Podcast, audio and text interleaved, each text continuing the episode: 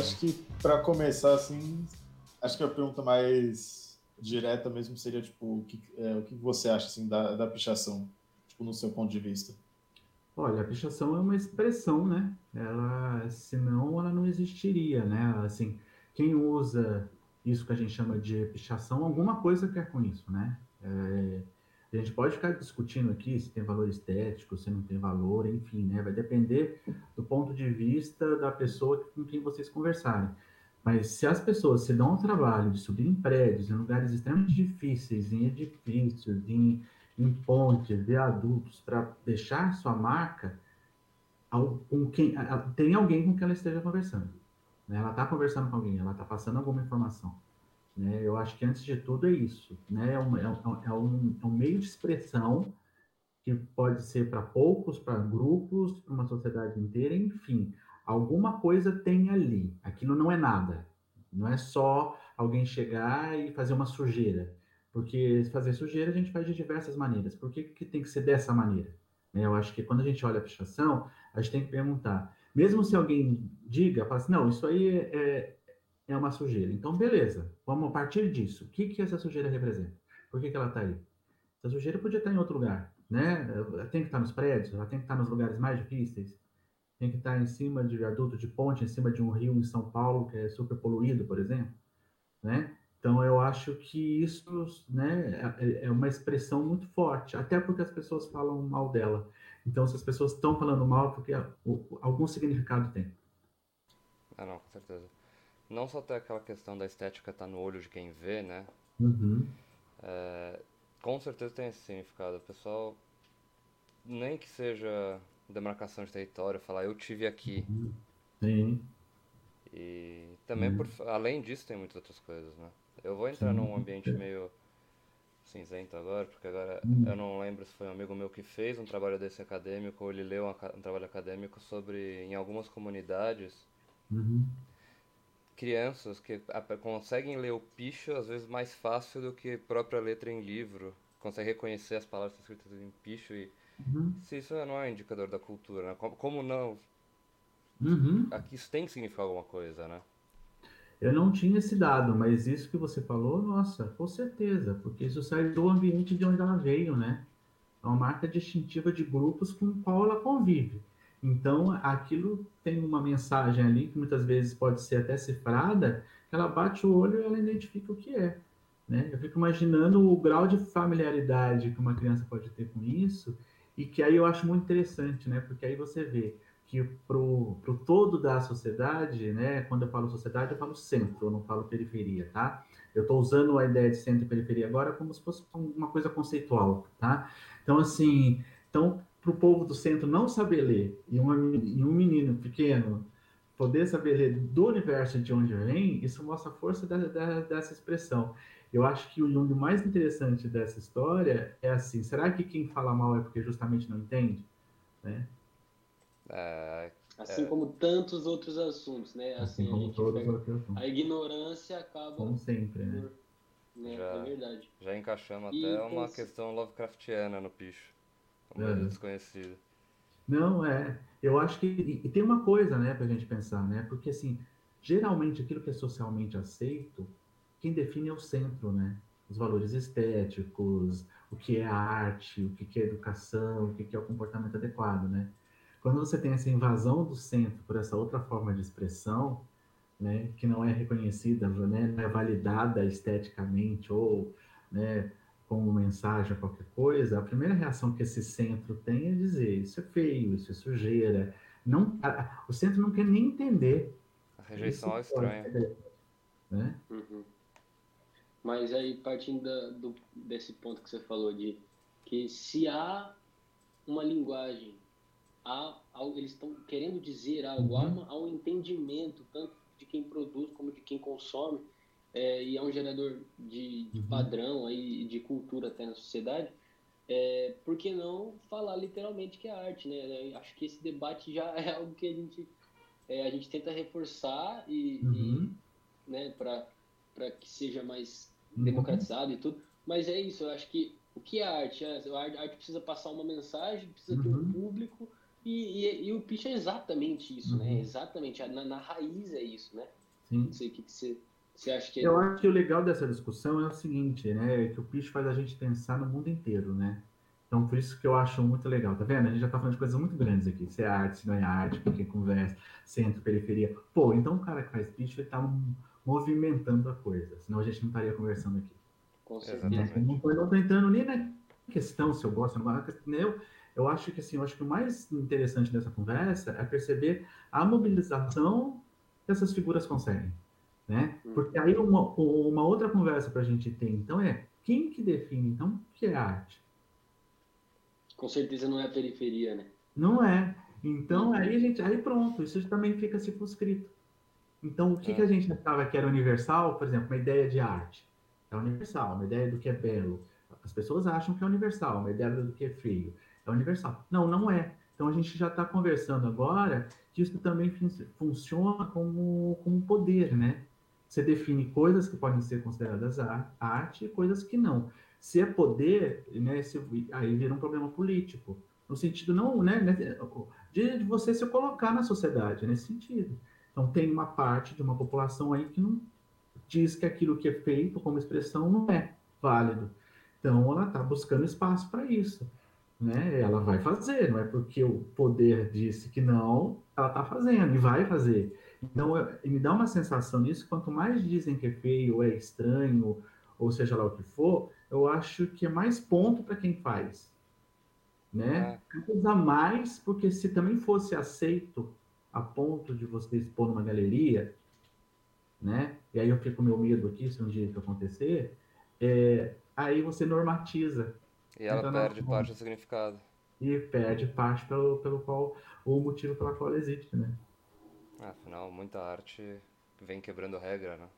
Exatamente. É, aí já não é mais meu campo de conhecimento, né? Mas boa uhum. parte das artes, tanto musicais quanto visuais, elas vieram, elas começaram marginalizadas até. Uhum. Até se a gente parar a pensar, gente, quem tem a dizer algo para o mundo é sempre, geralmente é quem é, é a margem, porque quem está no centro está com a vida garantida, né? Acha que tá sabe já tudo. Estabilizada. Está estabilizada. Você, de alguma maneira, se você consegue morar no centro das coisas, Agora, pensando no centro de uma maneira abstrata, tá? Então, assim, desde o ponto de vista imobiliário até uma série de coisas, você você está normatizado. Né? As regras estão impostas, elas estão colocadas. Então, se a gente parar para pensar assim, o que, é que, a gente vai ver no centro? Né? Com todo o amor que eu tenho a Van Gogh, a Leonardo da Vinci, esses são né, essas pessoas. Mas é o mesmo Leonardo, é o mesmo Van Gogh de sempre. É isso que o centro vai reproduzir estou falando em música, estou falando em arte, estou falando em expressão, você, né, fica cultuando, né, a sua própria memória enquanto centro, né, o que me faz ser centro. Então, quando a gente pensa na fechação, é quase uma invasão, né, porque muitas vezes também, eu estou pensando nessa criancinha aí que vocês estavam me, me, me dizendo, mas às vezes eu, eu, sei de casos, por exemplo, de pessoas que não picham no, no local de onde são de origem, porque ali não teria sentido, aquele lugar já está ocupado. Sim. Né? Socialmente só faz sentido se você ocupa né, o dito centro. Né? É como se diz, a gente está aqui. A pessoa pinta, ele vai lá, picha de novo. É, pinta, vamos lá, pichamos de novo. É, você está dizendo o tempo todo, a gente existe. Você não quer ver, mas a gente existe, né? E aí, quem é que entende mais? Vamos lá. Quais são as questões da vida? a vida, por exemplo, para quem vive em 2020, vamos datar essa entrevista aqui. Se um dia acontecer uma hecatombe, se alguém achar daqui a 3 mil anos, nós vamos saber de onde a gente estava conversando. Né? Por exemplo, assim, quem é que sabe a, a, os perrengues da vida de 2020? Depois vocês colocam uma notinha aí que é perrengue, tá? É assim, é, quem, quem é que sabe? É quem está na periferia, na periferia do mundo, na periferia das cidades, na periferia das relações amorosas, na periferia da música, né? É na periferia da moda. Esse povo sabe o que, que é a vida, como ela é, as dificuldades, as questões, ser aceito, não ser aceito, batalhar. Então, nesse sentido, eu acho que assim, é, essas expressões que vêm desses, desses, desses locais, elas dão muito mais conta do mundo que a gente vive do que as expressões que vêm do centro. Que acabam sendo coisas, como a gente já conversou aqui, normatizadas, aceitas, que servem até para decoração. Né? A gente tira até o sentido que elas têm, né? Uhum. Muitas das obras aí que a gente conversou, elas não são produzidas para ficar sendo, né? O, o Van Gogh não, não, não pintava para combinar com a Bajur, né? Picasso não pintava para ficar combinando com tapete. Na hora que você causa um estranhamento, na hora que você fala pro Picasso, eu tô achando esquisito, ele fala, não bem, né? Porque se você entender... Te fiz rever alguma coisa, te fiz pensar, causei um impacto. O que, que o centro faz agora? Isso aí você compra, mostra o seu status social, porque vale milhões, e combina com tapete. Você esvazia o discurso da obra. Hum. Né? É, tem agora algumas que são até meia. Né? Até par de meia.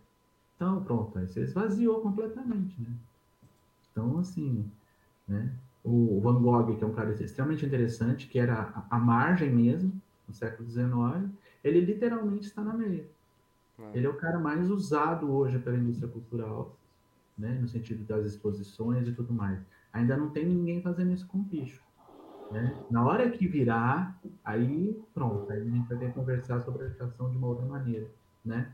Sim, é, a gente tem alguns nomes, né, que deram, começaram, que flertaram com isso por um tempo, né? Uhum. O, próprio o Banksy, britânico, uhum. o americano, que esqueci o nome agora, Basquiat. Basquiat, então, que agora já caiu no gosto, né? Basquiat agora... Basquiat agora é ser super moderno, né? É. Mas aí, se você encontra o Basquiat agora numa galeria, num lugar assim, gente, nada contra esses espaços. Né? São os lugares onde eu trabalho. É, então, assim, é a difusão da arte, é uma série de coisas aí. Mas agora a gente está passando, eu estou pensando em expressão, né? A hora que o Basquiat começa a valer milhões e tal, você tira, muitas vezes, a capacidade transformadora dessa, dessa linguagem, né? É, Porque passa a ser vista e não ser sentida. Vai virar algo comercial, virar algo só para ser consumido é. de forma rápida, né? Agora, a pichação, ela tem algo interessante nela, né? Assim, sempre alguém fala alguma coisa, ela sempre causa confusão. Então, você está no trânsito, sempre tem alguém falando perto de você que coisa horrorosa, que a cidade é feia. Sempre tem algum, algum ou alguém querendo vender alguma coisa. Pô, isso tá vivo, então, né? É isso que você está dizendo. Você está afetando as pessoas, né? Então, assim, isso é muito interessante, né? Pra gente olhar, né? É, a gente tinha é, conversado com o grafiteiro Paulo, hum. Conhecido como Paulo Medo, e ele tinha falado mesmo que, tipo, desde criança, assim, ele, ele via, assim, as pichações e ficava encantado, tipo, na grande São Paulo, para ver do uhum. interior. E ele também fala, tipo, bastante disso, assim, da simbologia da pichação. Uhum. Ele fala, tipo, como que sempre tem alguma mensagem por trás. Uhum. Às vezes, tipo, a pichação pode ser como a gente já fala, né, tipo, demarcação de território, mas também pode ser, tipo, uma, uma crítica política ou uma crítica, a, sei lá, ao meio que ela vive, que a pessoa vive. Uhum. Então, tipo, tem realmente essa, essa questão da simbologia da pichação, que muitas uhum. pessoas, infelizmente, não, não pegam, né? É, ou pegam. Eu acho que, assim, eu acho que o legal dessa história que a gente conversa é pega, porque fala mal. É justo. Isso é, eu acho que mostra que é muito mais poderoso do que a gente imagina. Né? É, e seria preocupante se, as pessoas não quisessem nem pintar a parede. Nem ter a preocupação de colocar florzinha lá na, lá na 23 de maio, sabe? Umas coisas assim.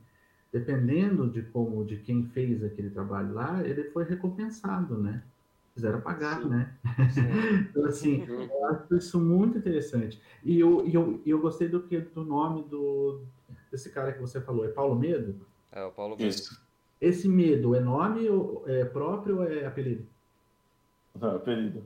Pensa, pensa no apelido de um pichador, Paulo Medo. Pensa para essa discussão que a gente está tendo de poder e tudo mais. Pois é. Não é para ter medo dele se você, é uma, você, se você tem uma casa bonita no, no centro da cidade com rosas. É isso aí. Um branco, e eu acho que é, muito disso do picho também é. passa pelo medo que é, o, que é o preconceito, né? Que o centro ah. tem, que o mainstream aí sempre vai ter com aquilo ah. que vem da margem, assim, assim funciona também no picho. Acho que tem muito a ver.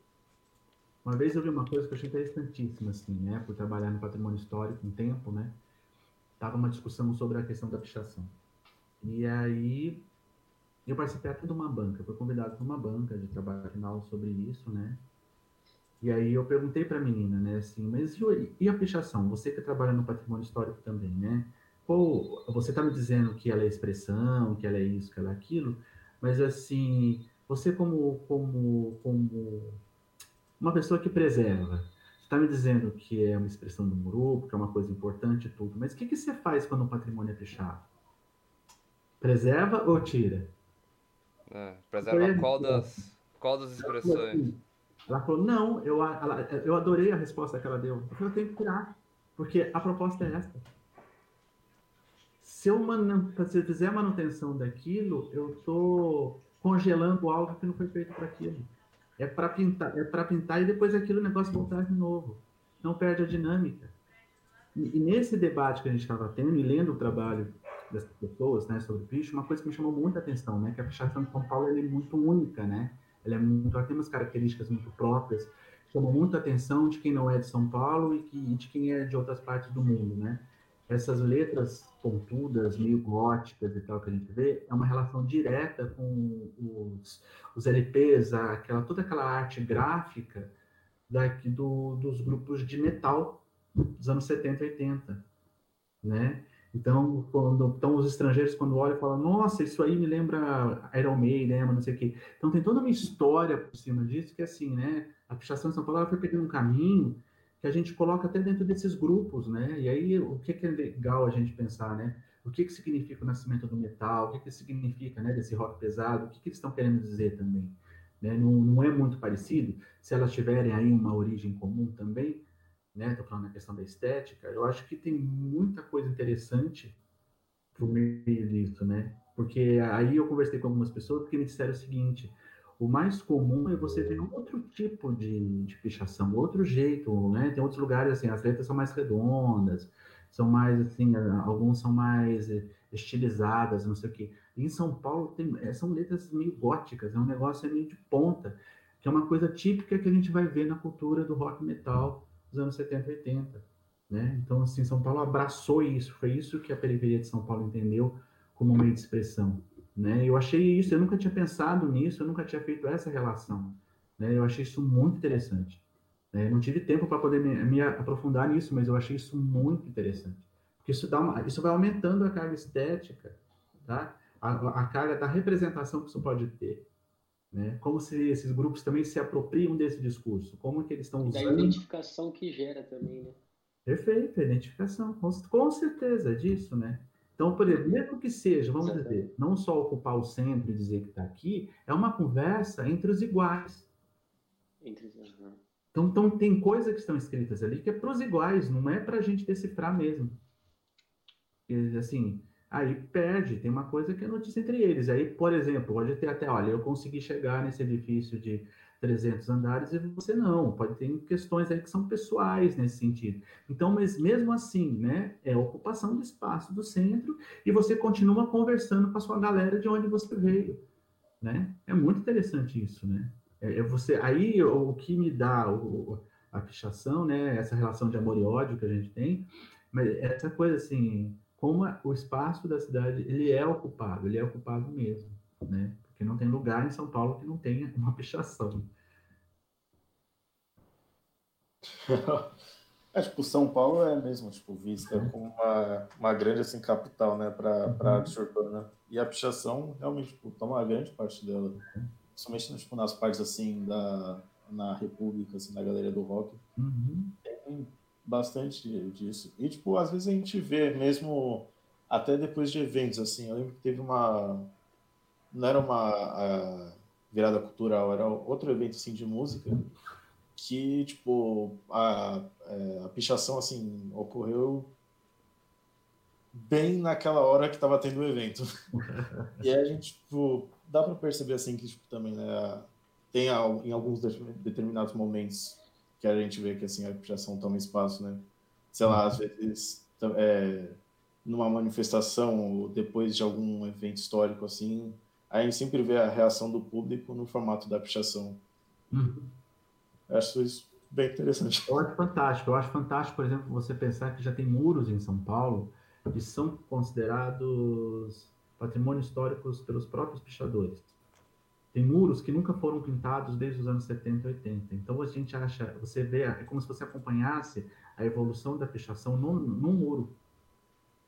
Você vê todos os caminhos que esses grupos fizeram, passaram por ali, foram deixando sua marca e foram conversando entre si, ou foram reclamando da sociedade, enfim, todas as questões que são colocadas, e aí eles conseguem, né, o pessoal que está aí na, na, na, no mundo da fechação, eles, eles, quando eles se deparam com um mundo desse, vira até arqueologia, eles, eles vão eles vão te mostrando, olha, isso é dos anos 80, isso é do final dos anos 80, isso aqui já é anos 90, isso aqui já é, assim, vira assim, uma coisa de camadas mesmo, que nem arqueólogo mesmo, né? Tem muito significado.